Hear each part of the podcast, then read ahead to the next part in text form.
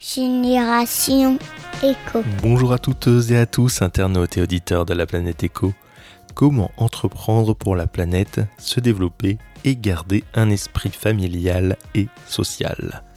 Comment faire en sorte de prendre en compte les enjeux environnementaux et le bien-être des humains dans un monde où l'économie est le moteur de toute industrie et de tout projet? Comment faire du business éthique et sans greenwashing? Pour répondre à toutes ces questions, je suis allé à la rencontre d'Olivier Messager, le créateur d'O2M. Bonjour Olivier. Bonjour Yves. Euh, donc, euh, bah, merci d'avoir accepté euh, de passer au micro de, de Génération Echo. Avec plaisir. Vous avez créé l'entreprise O2M Déjà, c'est quoi cet acronyme O2M Ça veut dire quoi? O 2 m c'est que j'ai toujours cru que c'était l'organisation et le management qui allaient gérer les transitions, parce qu'on a besoin de nouvelles méthodologies, on a besoin d'humains et tout. Et puis il y avait euh, le clin d'œil euh, par rapport au CO2, de, l'oxygène, tout simplement. D'accord. Euh, voilà. Donc l'histoire de 2M, c'est celle-ci, tout ça. Ok, je me suis posé la question si ça avait un rapport avec vos initiales, du coup. non, non, non, c'était pas ça. Et puis, euh, je vous avoue, il y a 15 ans, qu'on crée une société, on a plein d'idées, et puis quand on va sur l'INPI, euh, ces idées sont beaucoup plus restreintes. Oui.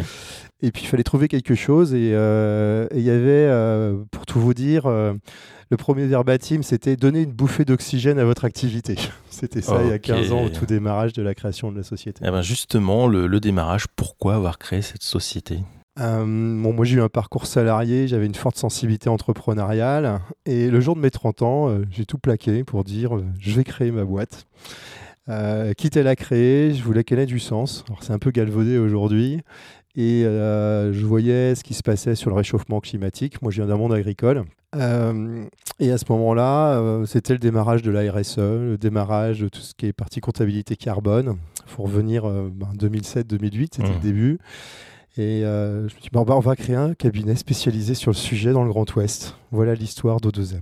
D'accord, oui, parce que j'ai vu qu'aujourd'hui, il y avait même au deuxième groupe, finalement. C'est-à-dire que ça a démarré à Angers, et ça, c'est, euh, ça fait des petits après Comment ça Alors, ça n'a pas démarré en Angers. pas, d'accord. Alors moi, je suis un breton. Euh, j'ai démarré à Rennes. Euh, et puis, on était 2-3 à Rennes. Et en 2010-2011, mon épouse, qui avait déjà subi l'entrepreneuriat, me dit J'ai une opportunité pour venir à Angers. Donc, j'ai suivi madame.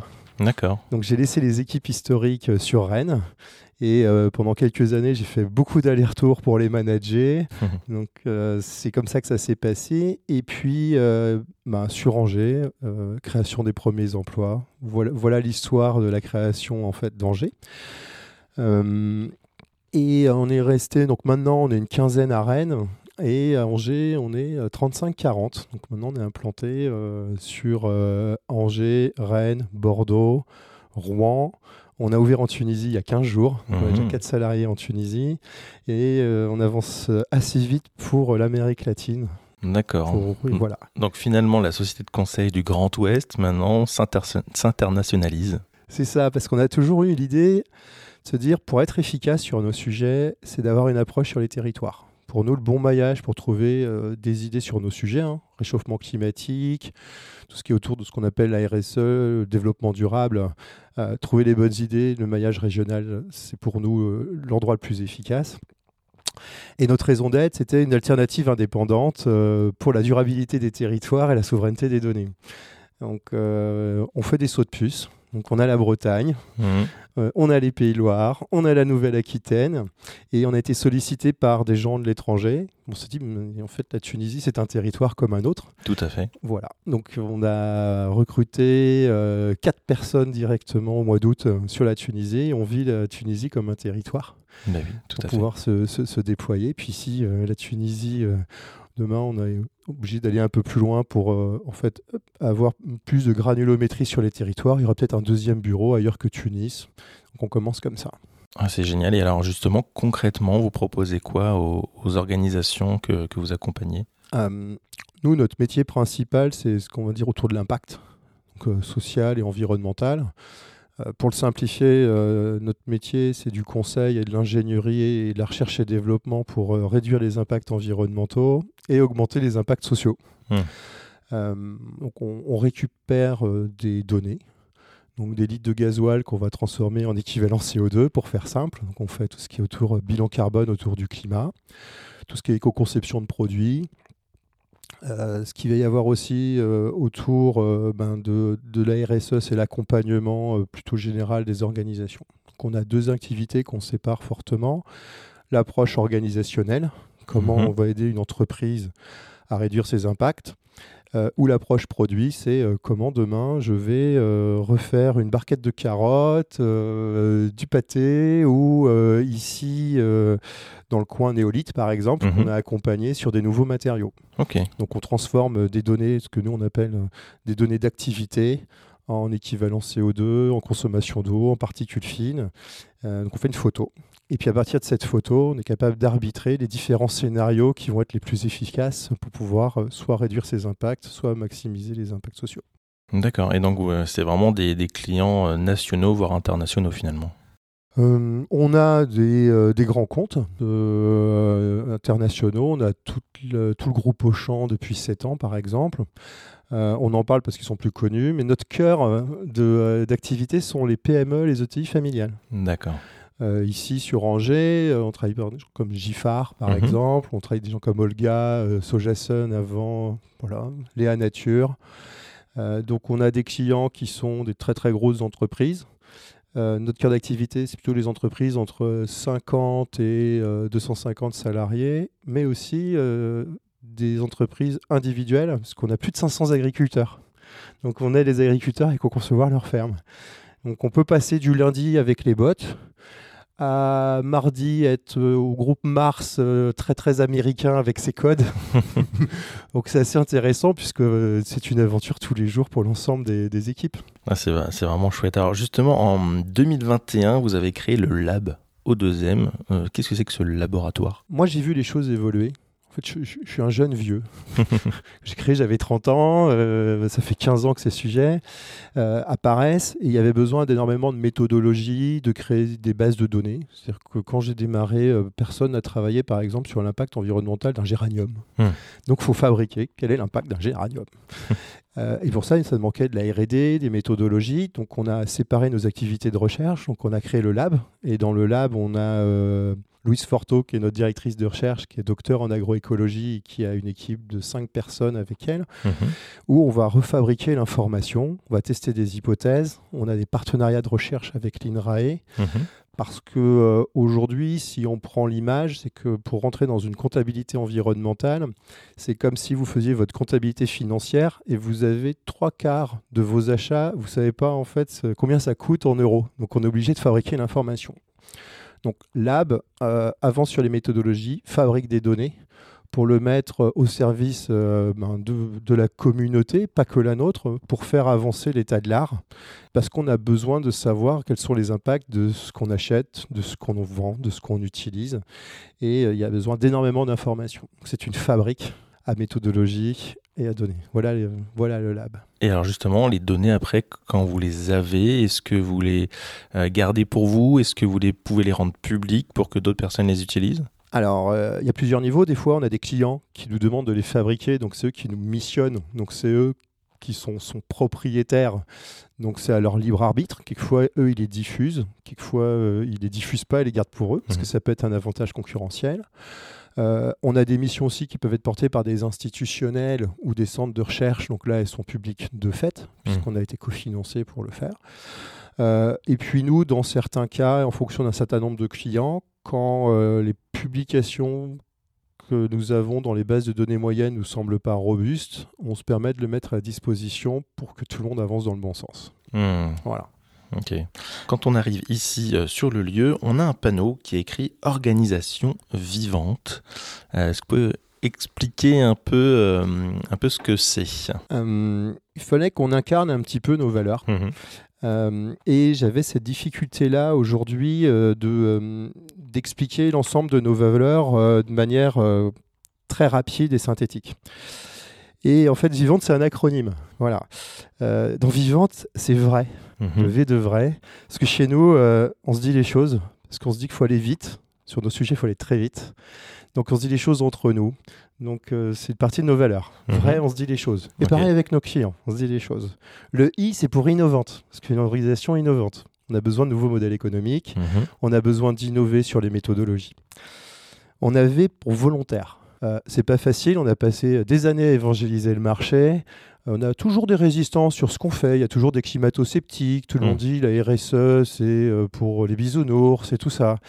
Euh, bah, nous, on est volontaire, c'est-à-dire qu'on lâche pas l'affaire. voilà. On est apprenante. Ça, c'est le A de vivante. On est apprenante. Euh, ça va très vite. Il y a beaucoup d'activités de recherche. Euh, on n'a pas de compétences sur le marché. Donc euh, ici, il y a 12 personnes euh, qui rentrent chez nous là, et qui ont un parcours de formation de trois semaines, parce qu'il faut apprendre les choses. Et on a l'humilité de dire qu'on ne sait pas encore tout. Mhm. On a le N de numérique. Numérique, c'est que hum, on pas, on est aussi éditeur de logiciels, mais c'est au service de l'emploi. Euh, c'est pour accélérer les données, accélérer les calculs, et on mixe l'expertise humaine avec la partie du numérique.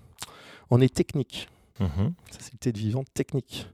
Euh, c'est des sujets, il y a beaucoup de croyances. Donc nous, on met de la science dans un monde de croyances.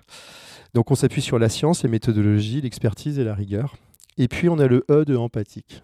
Empathique, c'est euh, déjà entre nous.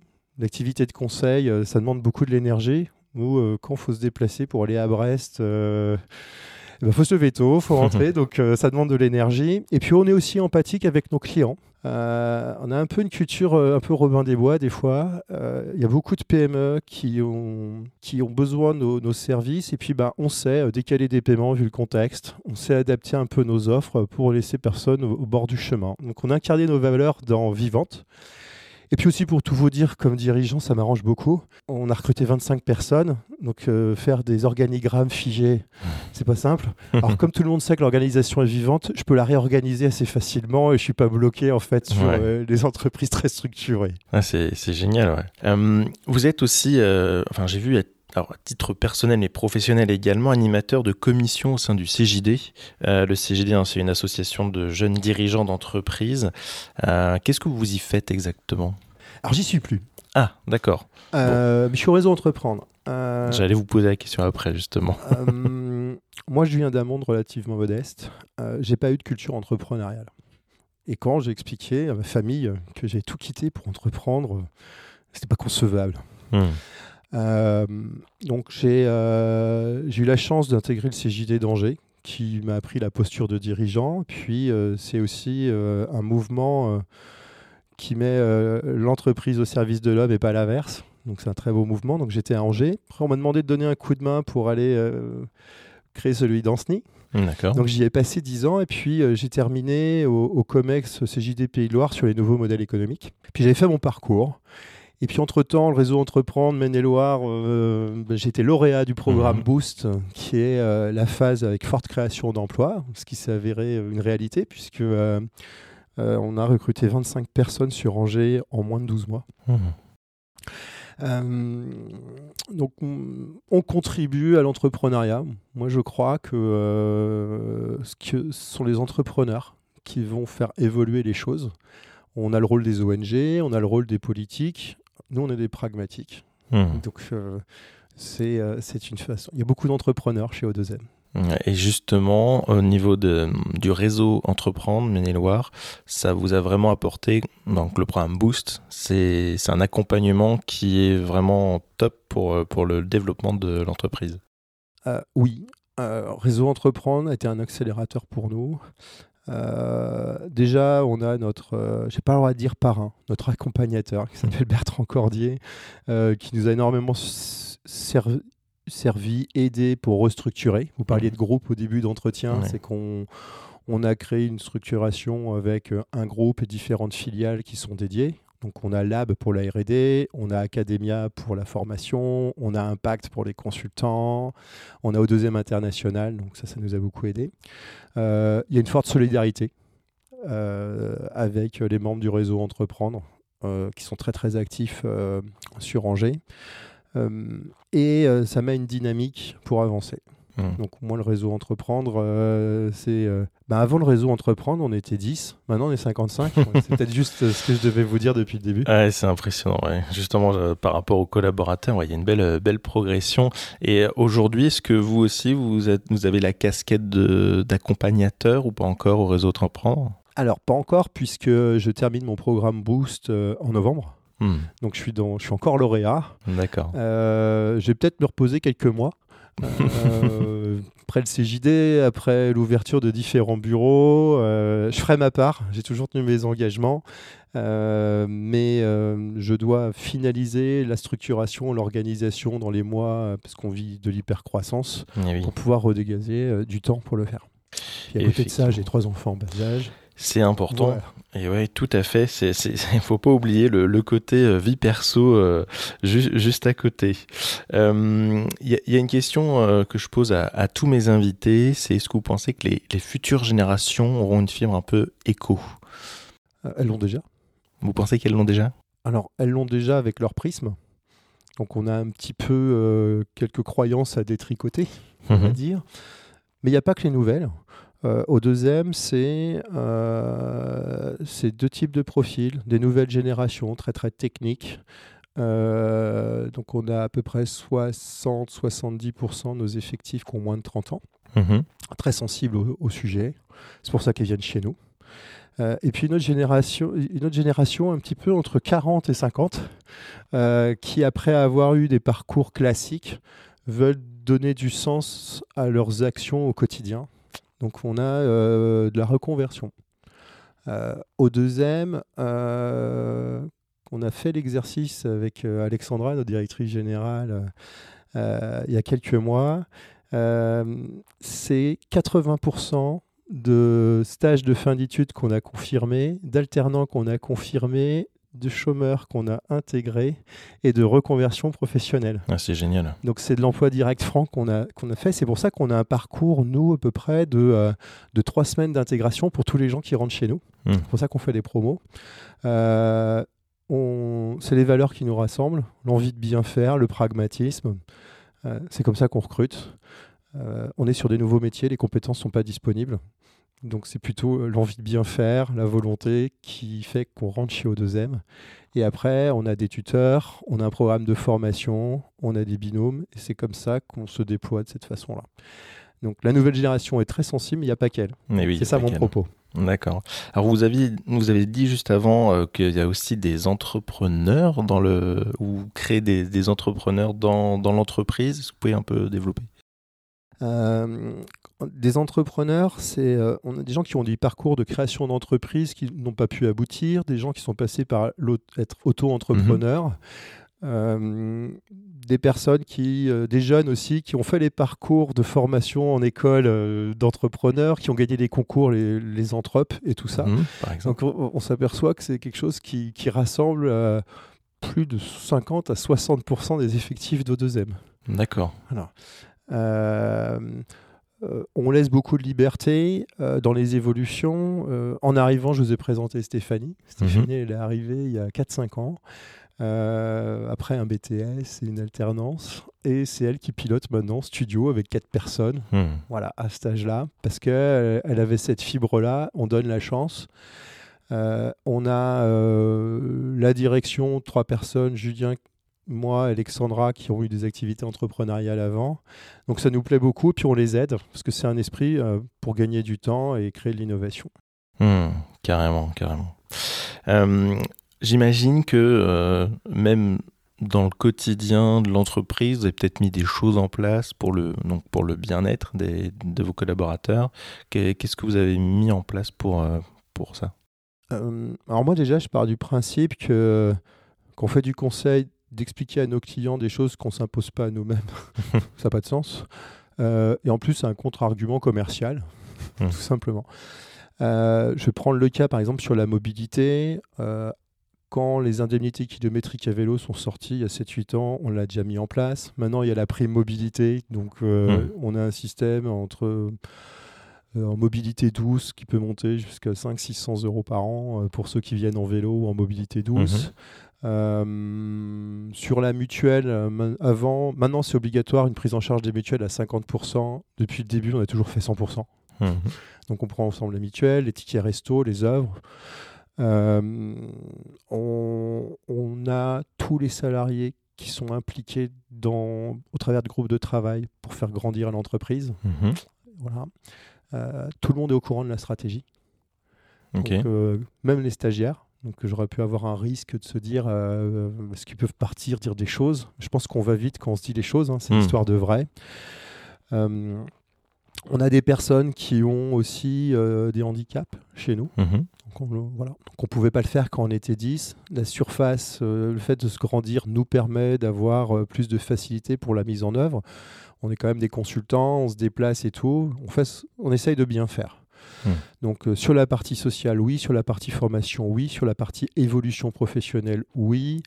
Euh, sur les sujets d'index d'égalité homme-femme, c'est une entreprise qui est, féminine chez O2M. Il y a 70% de, filles chez nous. Euh, il, est, il est inversé, c'est-à-dire qu'aujourd'hui, on devrait avoir 107, mais on a 93 parce que hmm. le système il est mal fait sur, sur ces sujets-là. Euh, sur l'élasticité des salaires, tout ce qu'on va voir RSE, les dirigeants ne sont pas les premiers salaires dans l'entreprise. Euh, c'est les compétences, les parcours euh, qui le font. Donc on, reste très très simple et pragmatique hmm. sur ça. Et au niveau de la, forme juridique, du coup, vous n'êtes pas en scope, non? Ça, serait un, long débat. ni entreprise à mission, mhm. tout ça. J'ai toujours cru que le statut crée pas la vertu. Hmm. Euh, en tant qu'auditeur RSE et tout, j'ai vu des choses. Donc on est plutôt dans le faire que voilà, je dis le statut crée pas la, vertu, tout simplement.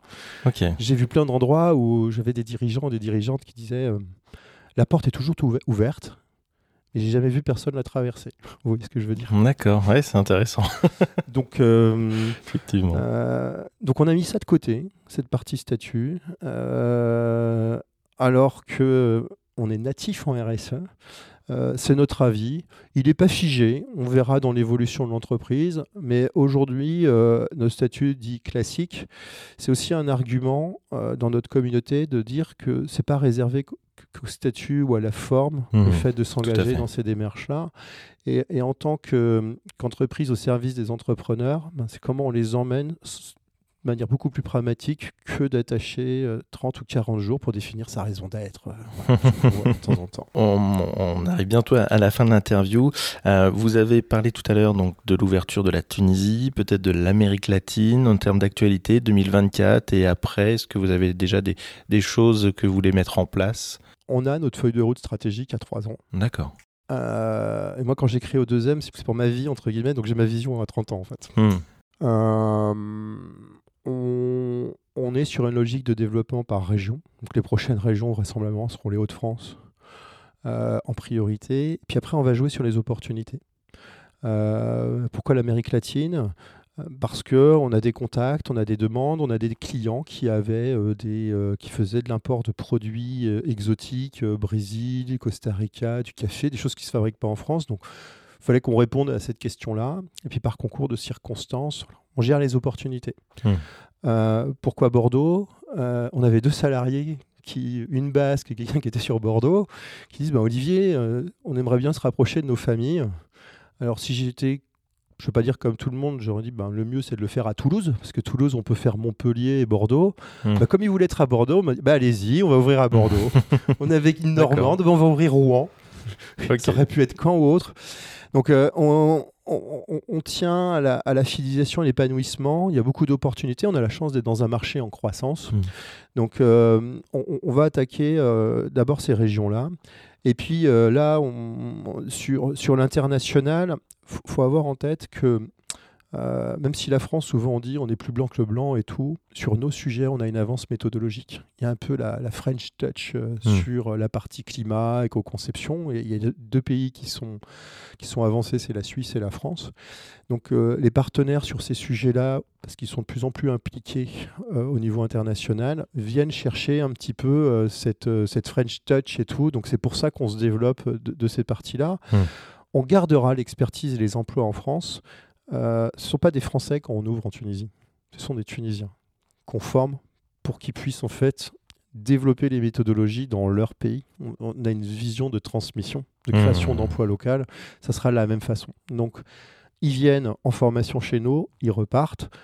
Ils ont leur approche culturelle qui peut être différente. On garde l'expertise et le lab va donner, à, mettre à disposition euh, la, la R&D et eux vont travailler et créer des emplois locaux.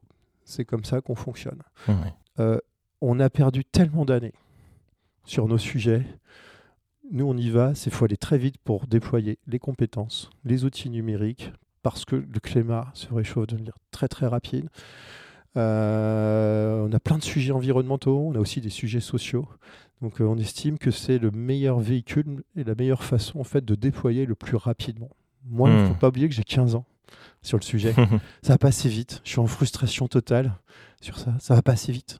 Hmm. On- n'arrive pas à embarquer, on n'arrive pas à mettre les outils, les méthodes.